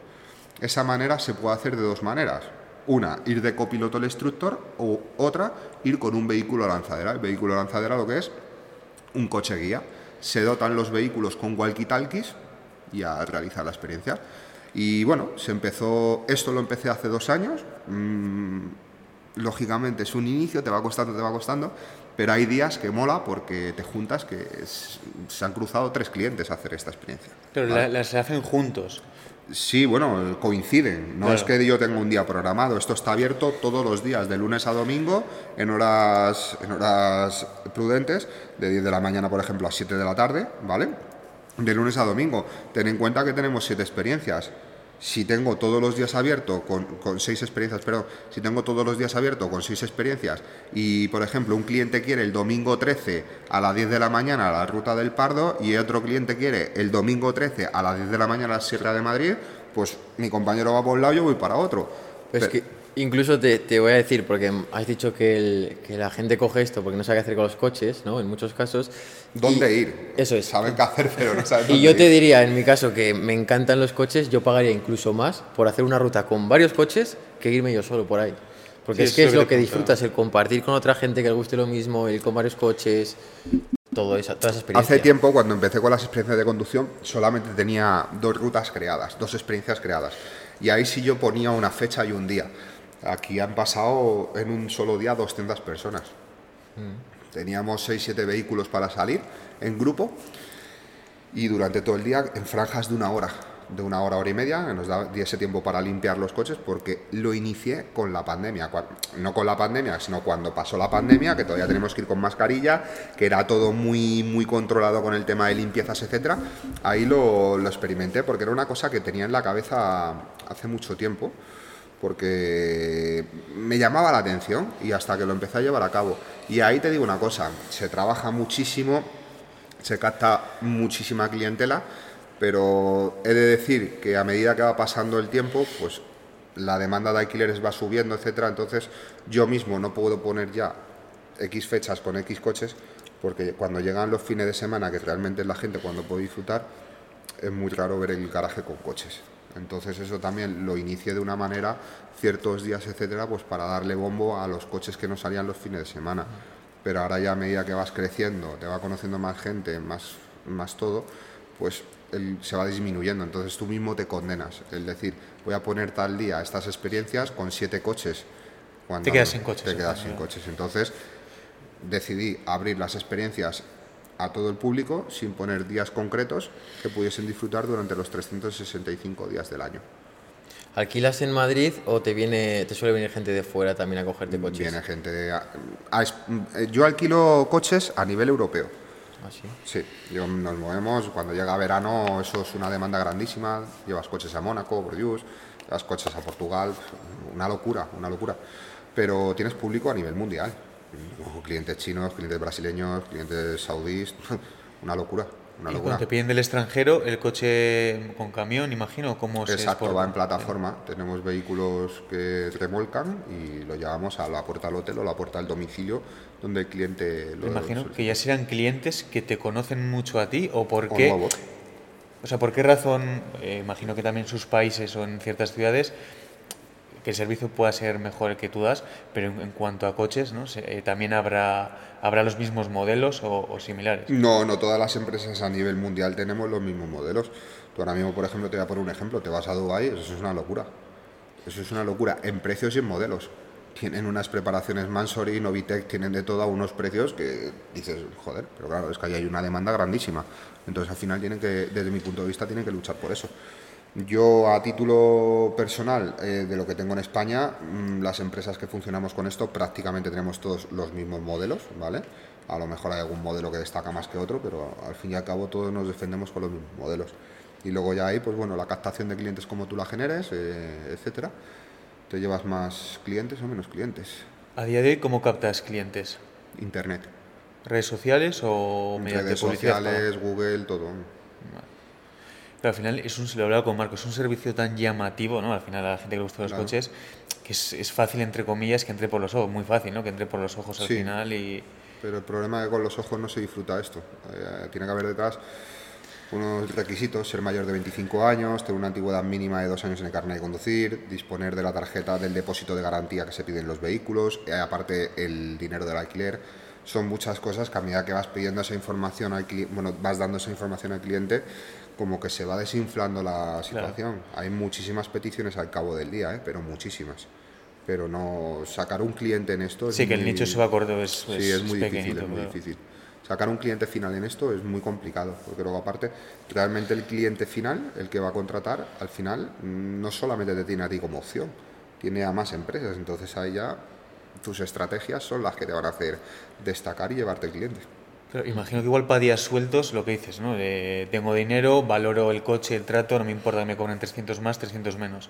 Pero si en clientes que tengas de que te hacen un renting, una alquilería de 15, 30 días por vacaciones o lo que sea, imagino que sí que valorarán eh, muchos el- los presupuestos, ¿no? Exacto, estamos hablando de unas cantidades muy elevadas al O final. sea, ¿es ne- ¿Se negocia o es un precio fijado ya por? No, hombre, al final es como todo. Eh, volvemos a lo mismo. Yo tengo clientes que al final los fidelizas y como los fidelizas, veo de que me alquilas el coche, cuidas mi herramienta de trabajo, veo que no le hacen los kilómetros que, que yo puedo ofrecerte, pues al final das una cotización acorde a las necesidades del cliente. Hay clientes que te dicen, oye, necesito el coche un día con 500 kilómetros, pues llevo una cotización totalmente diferente al cliente que necesita el coche un día con 200 kilómetros. Entonces, claro que se negocia todo se negocia. No hay un precio fijo, es un desde. Desde aquí, oye Edu, mira, que es que me voy 15 días, pero necesito el coche con 3.000 kilómetros. O me voy 15 días, pero necesito el coche con 1.000 kilómetros. Entonces, todo es escuchar al cliente, a sus necesidades, a lo que necesita y tú, pues, ponerte en su situación y, oye, aquí tienes esto, lo que me has pedido. Vale, Edu, pues has probado muchísimos coches. Sí, Ahora te voy, a, te voy a preguntar, si solo tuviese que quedarte con uno para toda tu vida, para todo, ¿cuál elegirías? Vale, bueno, vamos a poner una cosa. To- todavía quedan muchísimos coches más por probar que no hayan fábrica todavía, pero a día de hoy, de lo que yo he probado, insisto y lo repito, el Ferrari 812 Superfast. Para todo, hasta para irte a hacer la compra y todo, de No. viaje. y- claro, es que es para todo. Para todo. eh, no sé, me tienes que dar un poco de permiso. Déjame coger dos coches y te lo digo. Venga, dime dos. Bueno, uno eh, sin duda la marca Porsche. Porsche es un coche a diario. Ahora mismo yo me enamoré del Carrera Turbo S, el 911 LMK2. Eh, me enamoré de ese coche, ese coche era espectacular. A día de hoy de los que tenemos en flotas, el Carrera es el 992, ¿vale? Y ese sí que es un coche que lo puedes usar a, a diario. Tienes elegancia, deportividad, todo en uno, un consumo maravilloso. Y ese sería el que puedo decir que me quedo para, para ir a hacer la compra, para ir a- al gimnasio que ni voy, para ir a hacer todo, un viaje cómodo, lo que sea. Y luego, pues la segunda opción que me has permitido tener, el Ferrari, el 812 Superfast, que si por mí fuese me quedaría hasta dormir dentro de ese coche. Sí, ¿eh? Aunque sea incómodo para dormir, pero me quedaría con eso. Eso es un sonido envolvente, una manera de conducirlo. eh, es como quiero más, más, más, más. Y el coche te lo da. Así que es increíble. ¿En Y qué- mira que no soy piloto ni nada, porque volvemos a otra cosa. ¿eh? Eh, nosotros a título personal, cuando cogemos los vehículos, nos pensamos que llevamos los coches al máximo. Y por muy al máximo que puedas llevar un coche, no tienes ni puta idea de conducir un vehículo de esas características. No le estás sacando el máximo rendimiento a esos coches. Porque mucha gente viene, ¿y este cuántos caballos tiene? ¿Y este? ¿Y este? ¿Y este? sí. Cálmate. ¿Qué a más te dará los caballos que tengas si no vas a llegar Ya, ya, ni a ya. sacar la mitad de las prestaciones que Y te puede encima si no estás en circuito. Si estás en Exacto, circuito, bueno, pero es que la exacto. calle es imposible. En- a nivel de calle es imposible sacarlo eso. A nivel de calle, nada, nada, olvídate. Incluso para cualquier persona ¿no? que no haya conducido nunca un superdeportivo de este estilo, puedes llevar con el carnet 20 años, pero ponerte a conducir un Ferrari, imagino que tendréis que dar un pequeño curso, no un cursillo, ¿no? pero estar con el cliente. Te voy a poner un ejemplo. Tú cuando te enamoras la primera vez, alguien te da un cursillo. Lo experimentas. Sí, pero Pues eh, esto es lo mismo. Esto es lo mismo, te puede impresionar. Tú cuando te enamoras por primera vez ves a esa chiquilla, una morena, una rubia, quien sea, con un, cuerpo espectacular, tal, tú vas con miedo, pero vas. Pues esto es lo mismo, la gente entra con miedo, pero con- lo conduce. Luego, aparte, aquí es lo que también les digo yo. Tú les ves súper nerviosos, no por el hecho de pagar tal, te lo digo en serio, ¿eh? ves a gente que se montan los coches temblando. Ahí también entra un papel muy importante nuestro. Claro. Lo primero, que el cliente se sienta cómodo, que el cliente vea un trato familiar. ¿Por qué? Porque eso también es beneficio para nosotros, porque ahí es cuando le empiezas a despejar todo el nerviosismo. Que es que yo nunca conducí un Ferrari, ¿verdad? sí, lo sé, lo sé, yo he pasado por tu situación, pero esto es como un coche normal. Además, ya rompes el hielo diciendo, mira, gira el volante a la izquierda. Lo giran pensando que le vas a decir algo, digo, ¿has visto? Gira a la izquierda. Digo, ahora a la derecha. ¿has visto? Digo, ahora acelera un pelín. Digo, ¿has visto cómo el pedal va? Ahora frena. ¿Has visto? Ahí entonces ya les va rompiendo un poco el... Igual te- tendrán miedo a hacerle algo, imagino. a- Obvio, obvio. Claro. También, a ver, también es lo que yo digo, van vidas dentro del vehículo. Ahora, al fin y al cabo, pues sí, a quien no le molestaría tener un percance con un coche de estos, pero no hay que olvidarse que lo más importante es lo- los, los que vamos dentro. Entonces, lo demás, que se vaya. Entonces, al final, volviendo un poco el tema, a la, a la gente es romperle ese hielo. Es que se vean cómodos, que se vean integrados, etcétera. Que se suelten, ¿no? Que- Sí, de hecho es una cosa que puedo decir a favor nuestro, es que mucha gente viene y te agradece todo, ¿eh? Cuando se van, te dicen, oye, gracias por todo, la atención telefónica, el trato, etcétera. Y joder, lo primero me sale porque soy persona y lo segundo, pues porque yo he estado en esa situación y en esa posición, entonces sé cómo tratarlo. ¿Cómo fue tu primera situación en un superdeportivo? ¿Cuándo se dio realmente? Cuando empiezas en este mundillo. Bueno, eh, superdeportivo ahora mismo no te podría decir cuál sería. Ah, bueno, sí, el 458 Italia, el Ferrari 458 Italia de color negro, matrícula GV, no me acuerdo ahora, pero sí. ¿Cuál es el contexto en el que, te el que conduces ese coche? El contexto, pues porque sale un alquiler en Aranjuez, ¿vale? Y justamente el Día de Reyes, de hace 5 o 6 años. Y nada, de esto que estás en casa, te llamas por teléfono, tal. Eh, no, miento, miento, miento, miento, miento, miento, miento. Todo esto fue, el primero fue el 458 Italia, correcto, pero fue en Toledo, que salió un alquiler en Toledo y coincidió de que yo había devuelto un Maserati MC Stralade que tuve un el día antes la boda de, una- de uno de mis mejores amigos. Como cliente. Eh, sí, yo me lo llevé como Vale, cliente, sí. volviendo un poco a la historia de antes, Sí. no consiguieron nunca el cuatro porte, pues entró en esa empresa el Maserati, el MC Stralade en color cabrio, un blanco perla espectacular, y dije, quiero ese, me lo llevo, me olvido ya del cuatro porte, que me llevo esto, que tengo una boda. Al final no llegó el cuatro porte nunca. No, no llegó nunca. no llegó nunca. Y al día siguiente, cuando lo tenía que devolver, pues vinieron a por mí y tal, y hablando con el empleado que vino, tal, joder, tengo que ir a tal sitio, tal, lo otro, no sé cuánto, tal. Digo, yo no tengo nada que hacer. Y, y nada, y me fui con él, y también, pues, inteligentemente de mí era para meter más la cabeza en, en esa empresa y en este sector. Y bueno, me acuerdo que en aquel entonces estaba mi exmujer en casa y, y un amigo mío, y fui a casa a decir, oye, que me voy a esto, tal. Y bueno, pusieron el grito del cielo, la que te cuento, la psicópata, y dije que, que hasta luego, aquí te quedas, que esto manda, y esto manda. Y me fui para allá y en ese trayecto pues me dejó conducir el 458 Italia y vamos hablando. Y ahí, ver, ahora cojo un 458 Italia, te aseguro que no lo cojo de la misma manera. Ahora ya voy más, más extremo, más, más disfrutándolo todo. Aquel día, ¿ves? Acojonado, ¿no? Iba Eh, nervioso. Iba a coger aquel día, iba en plan abuelo ahí. Era, esa sensación fue tal. Ya una vez cogiendo las experiencias de, de- de conducir otro otro, pues con un Lamborghini Huracán performante 488, eh, bueno, he tocado buenas joyas, ¿eh? Pero, es mi pero- pero bien tocadas, ¿eh? Pero bien tocadas, sí. Que es una suerte, o sea, realmente es. eh, Sí, sí, pero vuelvo a lo mismo. Mm, No le voy a llamar todo del todo suerte, ¿eh? Es algo que yo he luchado por Sí, conseguirlo, que yo he buscado. Sí, sí, suerte me refiero a que, joder, poder dedicarte a algo así, ¿no? De poder disfrutar de este tipo de experiencias. eh, Mm. Sí, es este que tipo quiero de hacer un poco coches. hincapié cuando la gente usa mucho, pues, no por ti ni mucho menos, pero a día de hoy me pasa y la gente se escucha, joder, el Edu, qué suerte tiene. No tenéis ni puta idea de todo lo que va detrás de esto. Las horas sin dormir, los días incompletos, eh, las veces que te quedas sin ver a tu familia, eh, venir de un viaje de entregar un coche en Palma de Mallorca o en Barcelona, coger el vuelo de madrugada, llegar a Madrid, cogerte un taxi, ir a tu casa, mirar el reloj y decir, en tres horas despiértate que te tienes que ir a Sevilla. He hecho eso y gente que me conoce lo ha visto, porque yo también soy una manera que muestro mi negocio en mis estados. Y no, no los muestro por, por presumir ni mucho menos, para nada, sino lo muestro porque creo que desde mi punto de vista es una herramienta, es un aliciente y un valor añadido a tu negocio, a generar esa confianza a la gente y decir, este tío se lo está currando. Que vean lo que hay detrás. Exacto, que digan, este tío se lo está currando. Entonces, claro, me hace gracia la gente cuando, joder, qué suerte tiene este. Ni puta idea. Suerte, suerte la... la yo qué sé, suerte figo. ¿sabes? Sí, que parece que todo cae del cielo, pero es que realmente es la vida de cualquier emprendedor que, que al final tiene que sacrificar mucho y, y eso la gente no lo suele ver. Exacto. Llevo 36 años mirando al cielo a ver si me veo el dinero, tío, y no hay manera. No hay manera. La única manera de conseguir el dinero es estar. Vuelvo a lo mismo. Es estar, estar. Y no, no- mm, quiero dejar una cosa clara. No es solamente porque estés en el sector del lujo. Me da igual. Como si eres panadero, como si eres profesor. Es estar. El hecho de estar, de moverte, de estar, estar y estar. Es una de las claves del éxito. Días, entrando ya un poco en el.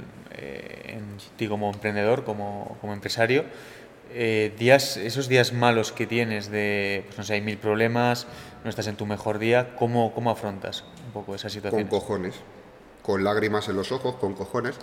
Mira, ahora que saca este tema, eh, para mí hoy no es un día bueno. Hoy están dando a mi padre la prim- el primer día de quimioterapia.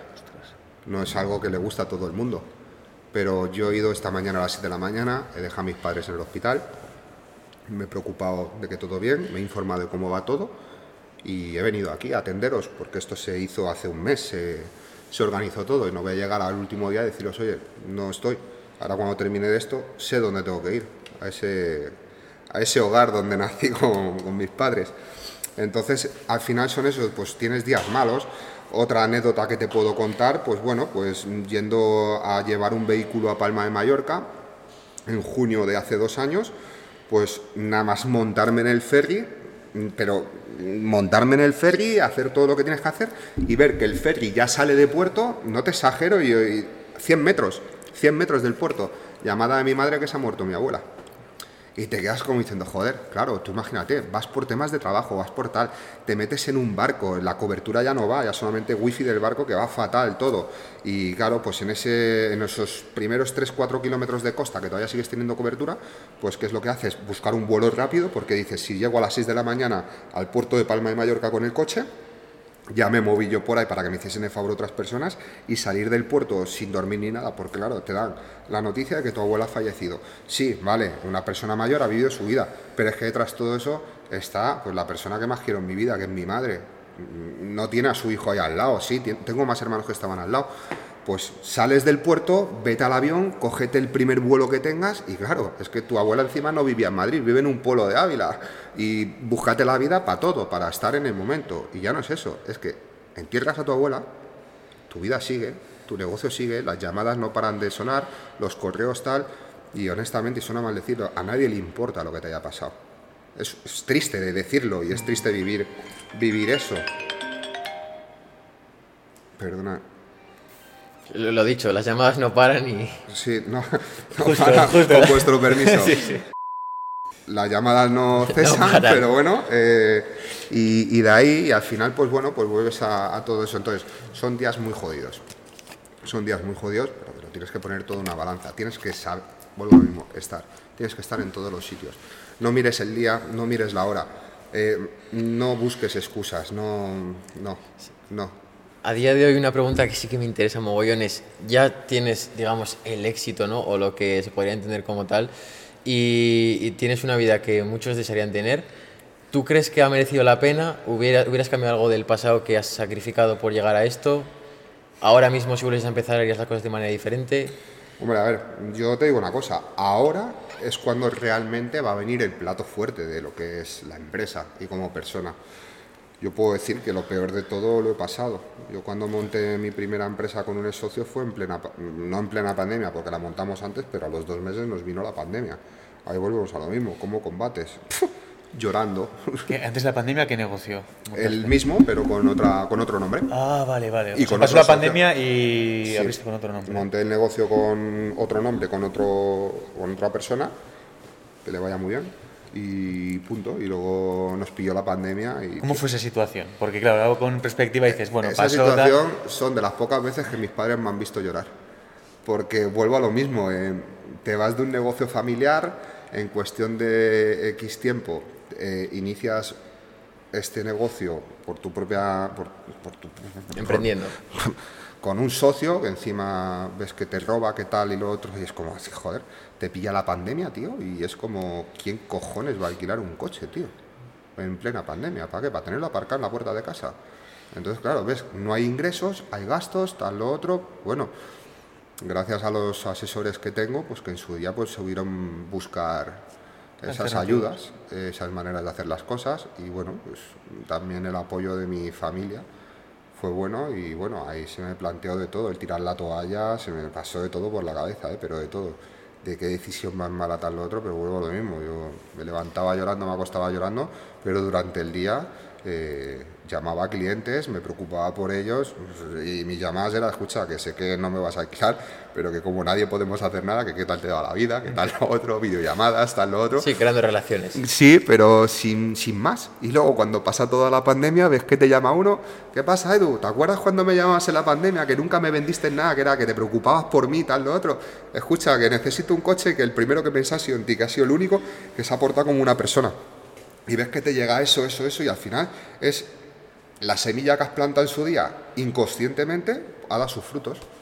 Y eso pues te Pero- impulsa de una manera hacia arriba grandísima. Igualmente, montas antes de la pandemia, pasas todo esto, que claro, con perspectiva, vale, lo superas, pero hay días horribles.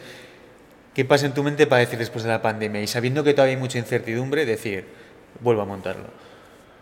No, ahí no es que vuelva a montarlo, seguía montado. Seguía montado solo que con otro nombre, entonces, ¿no? O sea, No, no, no, se montó antes. antes de la pandemia Vale. un nombre, pasamos la pandemia con el mismo nombre y hay una trayectoria de un año más después Vale. de la pandemia con el mismo nombre. Vale. Lo que pasa que durante ese año, pues uno coge más fuerzas, eh, peleas mucho más, te tienes que mover mucho más, eh, todo más y luego pues te das cuenta de que tu ex socio eh, te ha robado a ti como socio, has robado a inversores y has robado a clientes. Y encima, eh, cuando alguien comete o hace eso, lo hace bajo el nombre de una empresa. ¿Quién está bajo el nombre de esa empresa? Él y yo. Y luego es muy fácil decir, no, es que es Edu, es que es Edu, es que es Edu. Te mancha al final. Claro, ya me di cuenta, dije, sí, perfecto. Llamé al asesor y le dije, escucha, quiero ceder la empresa a esta persona.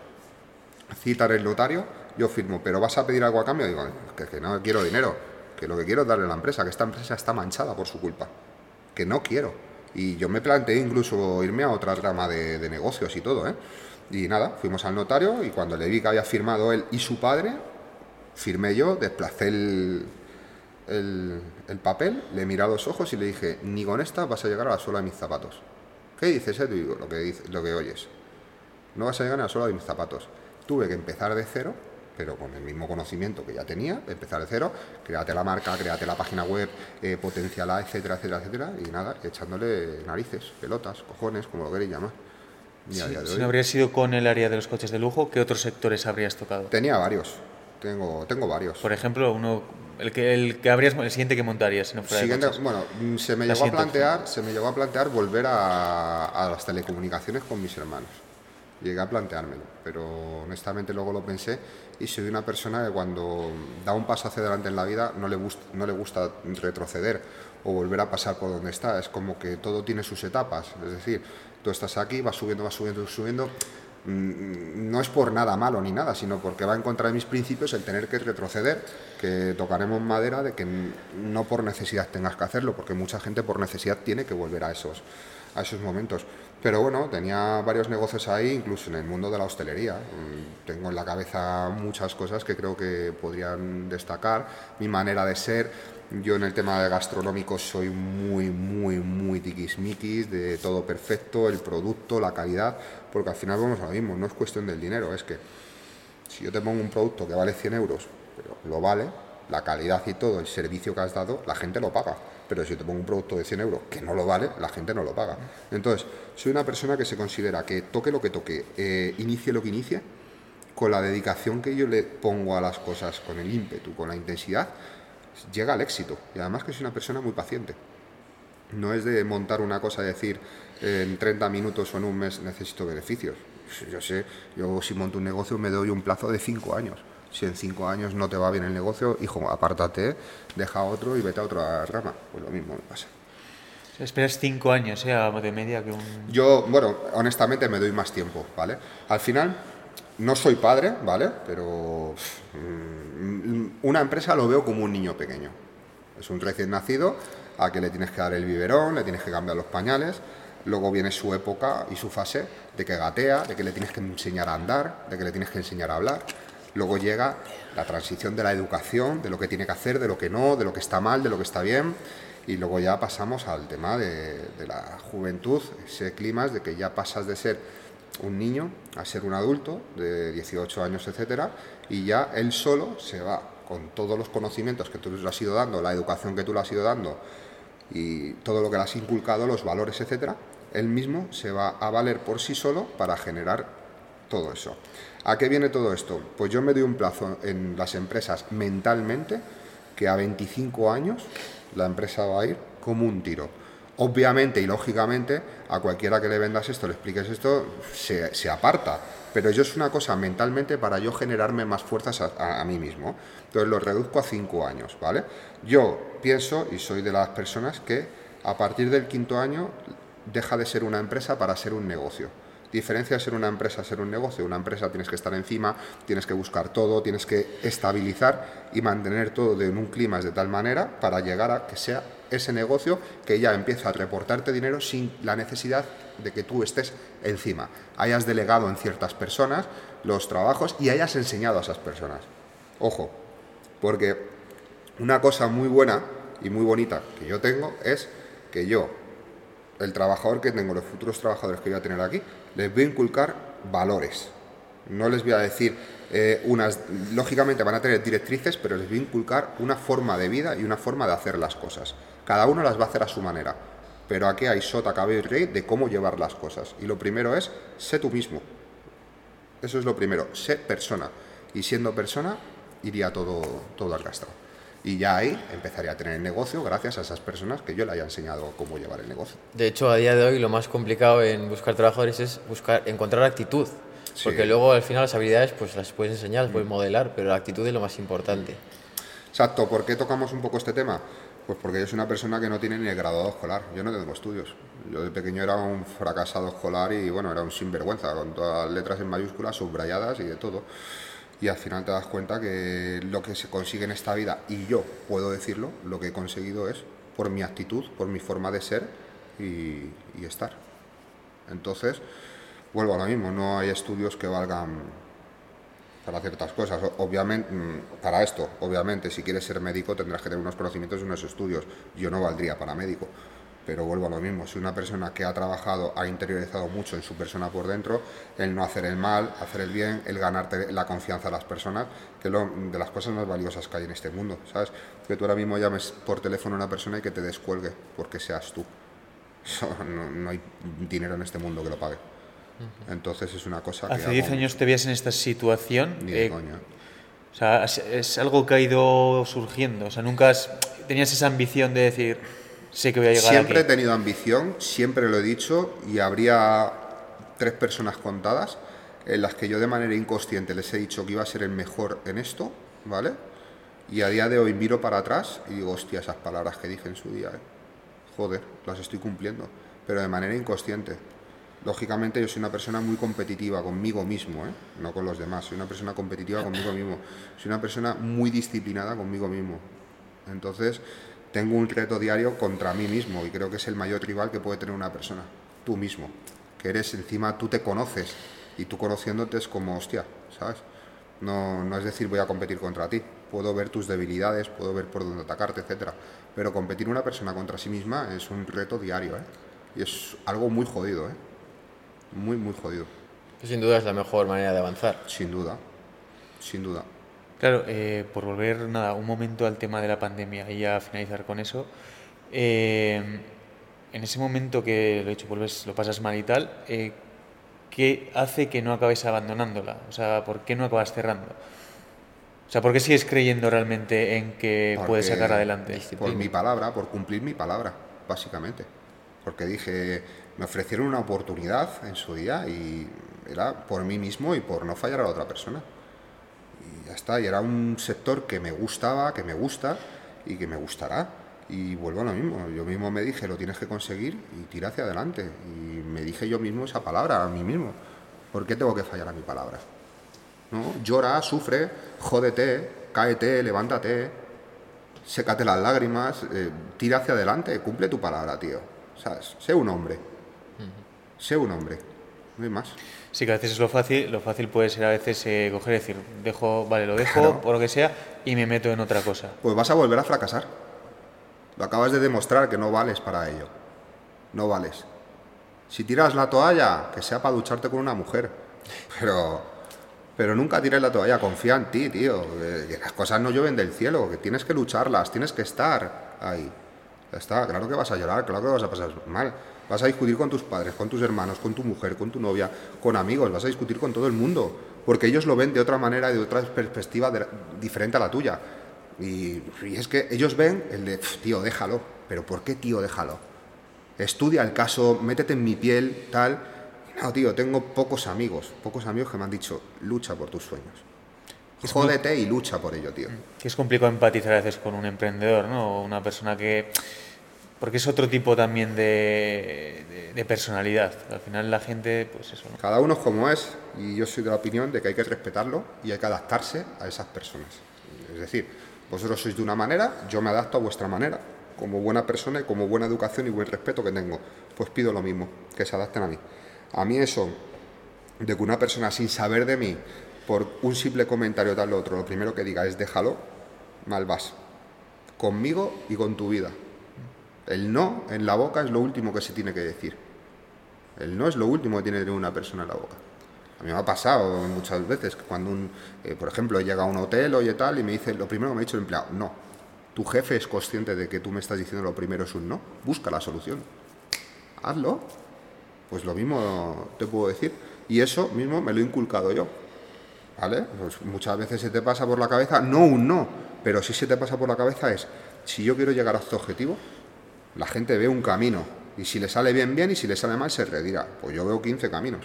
Si me voy por aquí y no sale bien, me voy por este. Y si no sale bien, pues me voy por este. Y si no sale bien, me voy por este. Y al final, parece que no, pero cuando coges el camino correcto, vas todo lo que has adquirido de este camino erróneo, de este camino erróneo y de este camino erróneo. Entonces, has absorbido energías y cuando llegas al éxito es como, como que llegas con más aprendizaje. Te pasa como que miras hacia atrás y como que todas las piezas se encajan, ¿no? Por supuesto, la vida es así, ¿eh? la vida es muy sabia, en todos los sentidos. Por eso llevo seis años sin ver la televisión, llevo seis años sin leer la prensa. Eh, bueno, puedo ser en ese sentido una persona inculta, pero también para lo que me cuentan los, los medios, prefiero vivir en la ignorancia y volcarme más a mí mismo, conectar más con la naturaleza, conectar más es gracioso, pero creo que todos los emprendedores tenemos como este aspecto de coincidimos eh, 100%. Claro. ¿Cómo es un día a día tuyo? Un día, general. una auténtica montaña rusa, tío. ¿Eres de madrugar? ¿Te tomas tu tiempo? Mm, eh? Soy de vivir la vida. Si hoy me tengo que levantar a las 6 de la mañana me levanto, si hoy me tengo que levantar a las 12 de la mañana me levanto, todo depende. ¿Por qué? Mi vida, eh, aparte de llevar una programación, ¿vale? Eh, mi vida va con altibajos en el sentido de, ahora mismo me puede llamar un cliente y me dice, oye, quiero un coche en Valencia. Mi compañero ahora mismo está en Barcelona entregando otro coche. ¿Quién me va a entregar el coche? ¿Tú? No, pues lo tendré que entregar yo. Pues me pongo con el contrato, con la documentación y sin esperártelo, pues tienes que estar en Valencia a entregar un coche. Entonces, eso también te digo una cosa, es una cosa muy bonita desde mi punto de vista. No tener lo que tiene el alto porcentaje de la población, una rutina.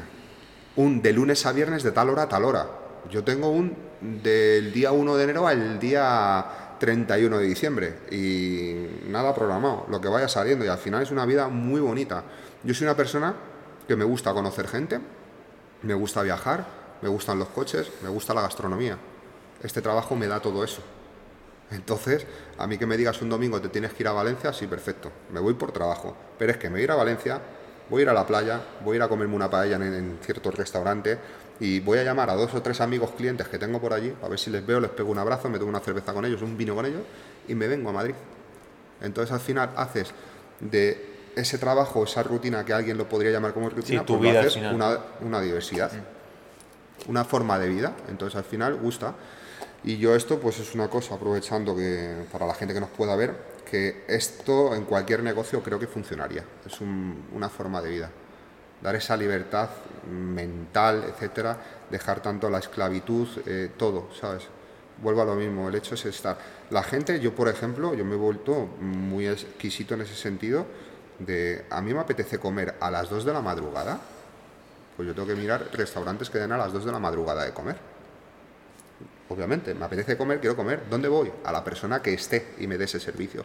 Pues yo lo he inculcado en mi negocio. ¿Y qué estoy? Yo estoy disponible 24 horas.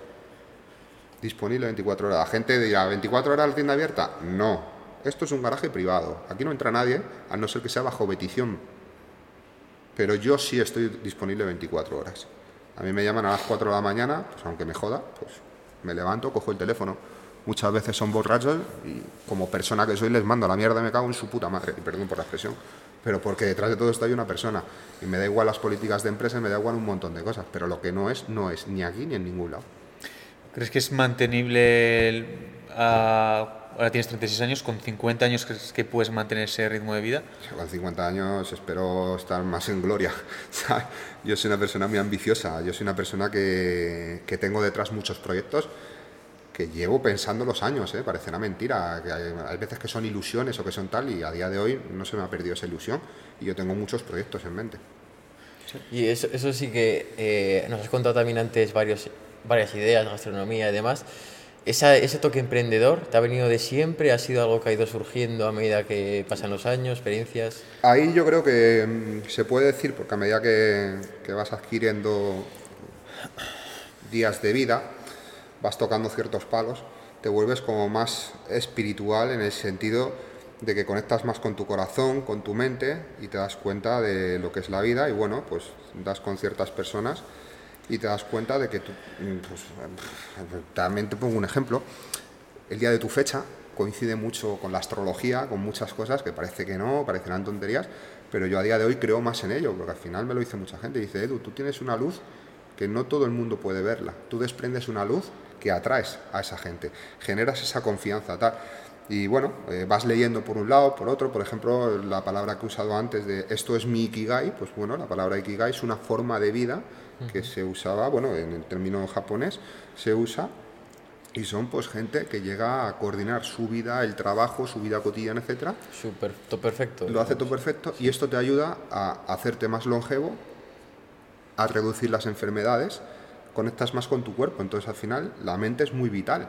Entonces, si te voy a poner un ejemplo a lo mejor para que se entienda mejor, aunque creo que, que lo he dejado claro, es una persona negativa, al final absorbes su energía negativa y tú como persona normal es como aparta. Te puedo escuchar tu negatividad un día, yo te voy a ayudar como persona que soy, pero si me vienes todos los días con el mismo rollo, siento mucho, te tengo que apartar de mi vida, no me vienes bien. Si tú eres una persona positiva, que aportas cosas, etcétera, a mí me vienes bien en mi vida. ¿Por qué? Porque me das energía, me das ganas de luchar, me das ganas de todo. Entonces, tú te quedas conmigo en mi vida. Entonces, ¿cuál es el tema? No son estudios, no son nada. ¿Por qué nosotros, el ser humano, decide hacer esas cosas? Pues porque tú te interiorizas contigo mismo y ves lo que es bueno para ti y lo que es malo para ti.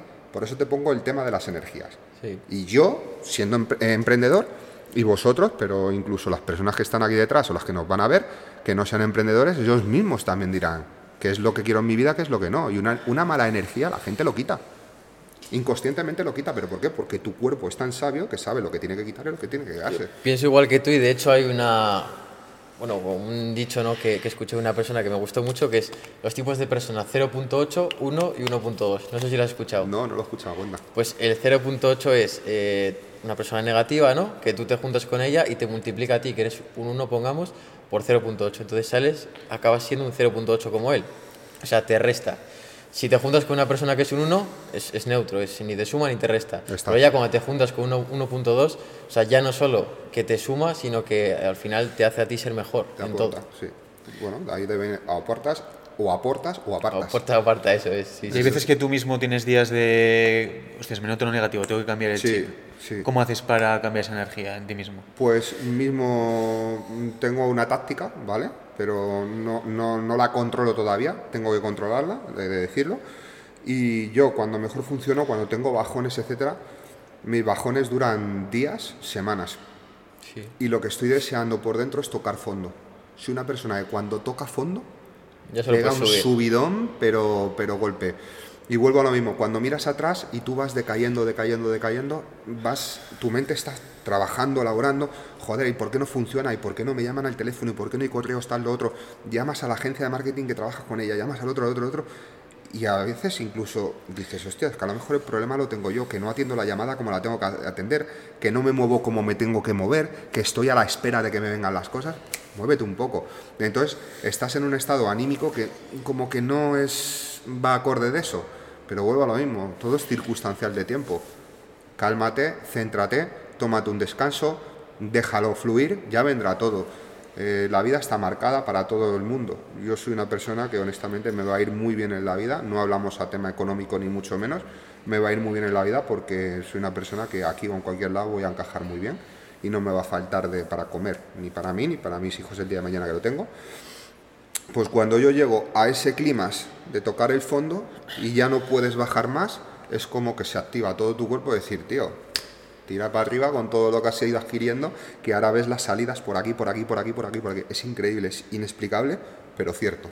Entonces esos son mis días de bajón. Algo que funciona muy bien, eh, por lo menos a mí y a la gente que he escuchado, es el, hacer deporte. El hacer deporte como que te despeja la mente y empiezas a ver otros puntos de vista y demás. Doy fe y te digo, porque yo años atrás, yo tenía una rutina, me levantaba a las seis, seis y media de la mañana, me cogía el coche para ir a andar al campo dos horas. Yo a las 10 de la mañana tenía una actividad en el cuerpo y una manera y una mente es tan explosiva que la gente flipaba. Decía, joder, qué energía tienes por las mañanas. Llevo cuatro horas despierto. Por circunstancias de la vida, ciertas cosas, de negocios, temas personales, etcétera, decaí y dejé de salir a andar. Lo noté una barbaridad. Ahora, hace poco, he vuelto a, a coger esa rutina mía, porque ya no es cuestión de estar más fuerte, estar más tal, sino esta. Es que, es que te activa. Sí, que es una, actividad que, tú, que a ti te sirva para eso, ¿no? Para desahogarte un poco. Yo estoy ahora mismo en ese, en ese mood, ¿no? De levantarme cinco y media, ir a entrenar, tal. Para la hora que me pongo a, a trabajar, a las nueve de la mañana, yo estoy ya activo a tope, o sea, yo estoy con ganas de comerme el mundo y con una energía increíble. Y luego te dirá la gente que qué suerte tienes. Bueno, al principio te dicen que estás loco, luego ya cuando lo consigues, ¿qué, suerte tienes. Pues los locos, no, a los locos nos irá bien, nos irá bien. Pero si lo jodido son esos días negativos que tú sabes que no estás donde en, la sintonía que tienes que estar y al final que es un proceso, ¿no? Que con el tiempo al final lo vas controlando. Pero... Todo en esta vida es tiempo, pues vuelvo a lo mismo. cuando recibe la noticia de la muerte de un familiar a nadie le gusta, no puedes hacer nada. Qué locura, el tiempo. Y eso al final te ayuda a madurar, a interiorizar más contigo, etcétera. Entonces, te he puesto este ejemplo o cualquier cosa. Sí, pero lo mismo, cuando recibes este tipo, tipo de noticias como el de tu madre ahora, también hay que saber recibirlas y gestionarlas, ¿no? Porque claro, como las gestiones mal... Y digerirlas mm, y a mí me llegan las cosas en un momento de que tú eres el empresario y que si tú no te mueves esto no se mueve. ¿qué hago? Eh, ¿Me estanco? ¿Me apalanco? No, tío, sale huevos, que la vida es jodida. Y que tú cuando llegues a lo más alto es porque has pasado penurias, has pasado putadas. Ojalá no las pasásemos nunca, pero es que es así la vida.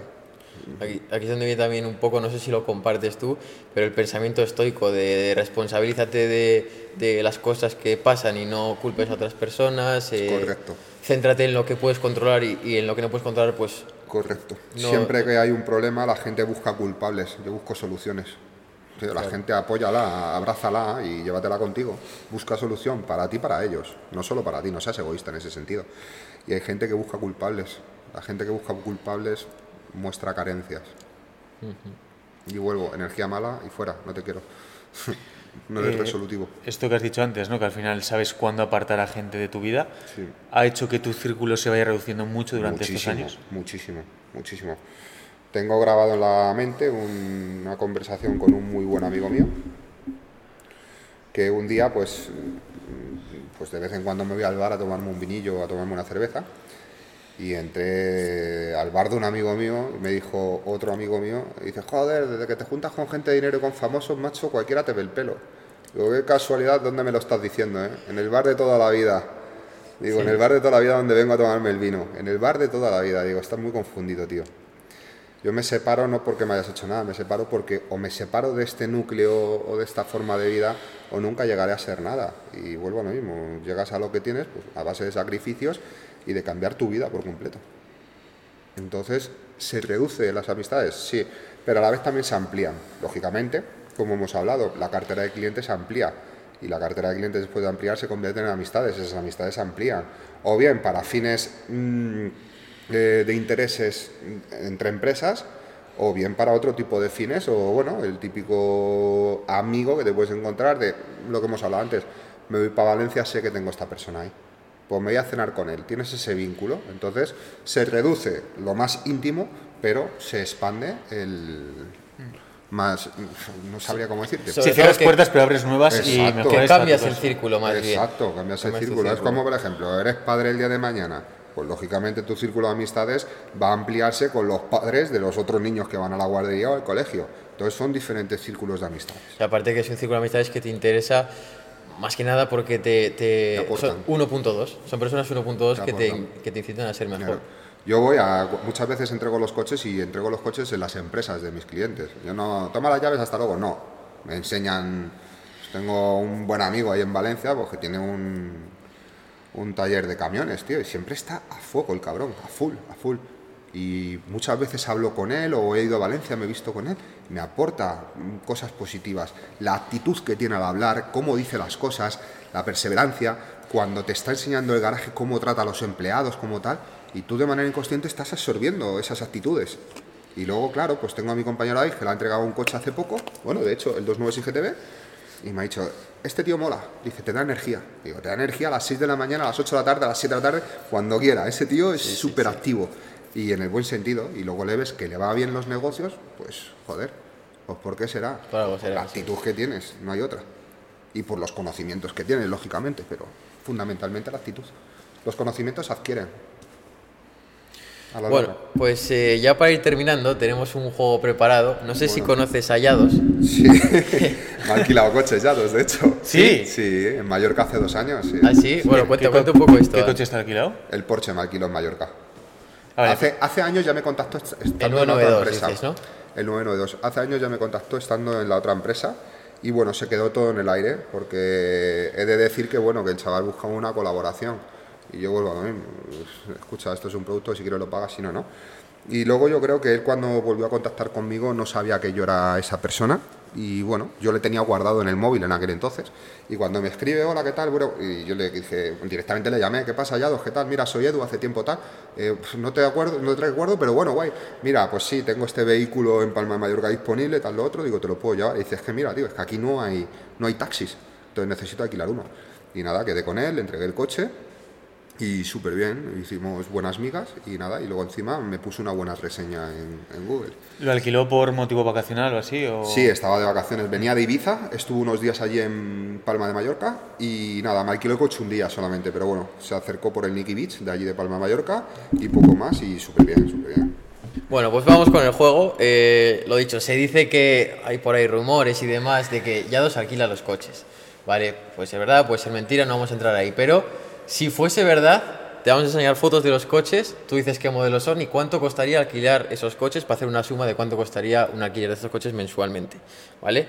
Vete pasando las fotos si quieres y vas diciendo los modelos. Esto luego lo editaremos. Sí, lo pondremos luego en cámara para que la gente lo pueda ver. Porsche GT2 RS. Sí, Yo este coche le tendría en 1.800 euros el día, mínimo. Mes, mm, 22.000 euros. vale. 22.000 euros el primero. El STO, es un coche que le tendría en 2.500 euros el día. Mes, 35.000 euros. Vale. Urus. El Urus ya hay mucha competencia con él, es un coche que ya está muy visto, muy explotado en este sentido, pues 1.400, 1.500 euros el día. Mes, 18.000 euros. El Cullinan. Rolls Royce Cullinan. Este es un coche que le pondría tranquilamente en 2.500, 2.800 euros el día. El mes nos iríamos eso, entre 35 y 40.000 euros. El que lo quiera bien, que lo pague, y el que no, que se compre uno. 40.000. Sí. Un Rolls Royce Cullinan, estamos hablando de una marca tan prestigiosa que, que, que- que- que lo quiera, que lo pague. Es que no hay más, ¿sabes? 458 Italia, esto es un V8 atmosférico espectacular. Este coche ahora mismo le puedes encontrar, si encontrases alguna casa de, de alquiler, quizás lo puedas tener por unos 1.000, 1.100 euros el día, este coche. Y ¿En, Estados, sido- en Estados Unidos el mercado es el mismo que aquí? O sea, los precios... No, en Miami esos son mucho más bajos por días, tipo Claro. Dubai. Vale. O sea, que si los precios tanto diarios En como Europa, mensuales... en Europa el sector del lujo se paga, ¿eh? Vale. se paga, lógicamente. Y en Miami, en Dubai, estos coches los tienes tirados de precio, ¿eh? ¿Tiraos cuánto es más o menos? Pues yo que sé, vamos a Uno que te poner- cuesta 1800, que te Pues puede mira, valer? este vale a lo mejor con nosotros, a lo mejor no, con nosotros vale 1.800 euros, a lo mejor allí tienes un Urus Mansory o un, o un SF90 Novitec por menos dinero el día. Mm, Estás hablando de, de que es que hay mucha más demanda, es que vas a una casa de, apu- de apuestas, a una casa de, de alquiler de vehículos de alta gama y tiene una flota de 100 vehículos y cada cual más pepino, ¿sabes? Y mm, sin menospreciarme ni mucho menos. Está más normalizado también, es otro Claro, tipo de... claro, estás en otro, Sí. en otro sector. Bueno, volviendo, en otro sector, en otra, en otra línea. Este hablando del 458 Italia, lo que os digo, pues si alguien lo tuviese, yo lo tendría en 1.000, 1.100 euros el día por la antigüedad que tiene, pero sin menospreciar al vehículo que es esto. Esto es un V8 atmosférico. Esto es una auténtica El locura. último, ¿no? Que de hecho. Eh, el último V8 atmosférico, Sí, porque ya todos sí, los sí. demás han sido turbos. Turbo, Luego sacaron El 8, este. el 800, no, pero este, es- este es turbo también. Por eso Biturbo. que lo- después de atmosférico sacaron este ya. Sí, es el sucesor, el GTB, luego el Spider, luego sacaron el F8, el F8 es- eh, eh, Tributo, el F8 Spider y luego han seguido con la línea del 296 GTB. Si tú te fijas en la línea de Ferrari, el 458 Italia marcó un antes y un después. Es un coche, si mal no recuerdo, su fabricación fue en el 2008, si mal no recuerdo, 2010. A día de hoy, si tú ves ese coche en la calle, parece un coche en la actualidad. Sí, sí, sí, es literalmente que- igual que este, solo cambian las entradas de los lados, ¿no? Exacto. Y bueno, luego sacaron la versión especial. eh. Ojalá algún día llegase a tener uno en mi garaje, un 458 especial. Está en segunda mano en 400.000 euros, pero, pero bueno. ¿Ese Vale. cuánto sería al mes? Este al mes, a lo mejor por 12.000 euros, 13.000 estaría bien pagado. ¿eh? Sí, vale. Sí. Siguiente, vuelvo a tener, ah, esto es un Aventador SVJ Coupé Roadster. Esto estamos hablando de un V12. eh, A mí me parece una estética alucinante, eh, tal, pero un coche complicadillo, un coche de, de 2.000 euros el día, 2.500 pediría, y al mes lo mismo, unos 30. Y el que vuelva a lo mismo, el que quiera que lo pagar, que lo pague. Al final también, esto, es- este, por ejemplo, el GT2 RS son coches que son limitados, o sea, que son como... Claro. Es que a lo mismo. especiales. Son exclusividades que, que vuelvo a lo mismo, que no todo el mundo puede acceder a ello. Y el que accede, que lo. El que pueda acceder, que lo pague. Y el que no, pues que no acceda, que siga con su vida. En ese sentido. O sea que nada, SVJ buen pepino, un V12. Sí. BMW M4 puede ser este o M3. GTS. GTS, M4 GTS. esto es una maravilla. Este ya estamos hablando de un segmento de vehículos que a mí particularmente no me atrae. Antiguamente de pequeño eran los que más me llamaban la atención. A día de hoy no, no me atrae para nada, pero no por la marca, ni por la fabricación, ni por el diseño, sino por el tipo de público que atrae a todo Es esto. lo que te iba a preguntar antes con lo de Lamborghini, que has dicho que eso como más Mm. aquí estoy yo, y te iba a decir, como BMW a lo mejor. Sí, eso es, ¿sabes? Es, mm, con todo el respeto, es de más que mouse, ¿sabes? Mm. Entonces, eso, más de trompos, más de tal, yo me alejo de todo eso. Yo no quiero un mundo de trompos ni nada, yo quiero un mundo de elegancia, de saber estar, etcétera. Y ya está. Pues hasta aquí llegan los eh, coches. una, una cifra para ese, Para el M4, Sí. el- pues este es mm, 800, 900 euros el día. Es un ¿Al coche mes? lo- al mes, mm, 9.000, 10.000. vale, O sea, casi, pero ¿se casi puede- igual que el ese coche es- eh, hay empresas que pueden alquilarlo, porque lo es modificado, ¿no? No, modificado no, que es una unidad eh, limitada. Ah, como bueno, o sea, pero hay empresas de alquiler que alquilan este tipo de coches también. No conozco ninguna. ¿no? Sería, desde mi punto de vista, sería una inversión muy arriesgada. Sí. Por lo que te digo, el público que atrae todo esto. En cualquier rotonda te dejan sin el activo y sin beneficios. No sé. Yo actuaría y actúo de otra manera.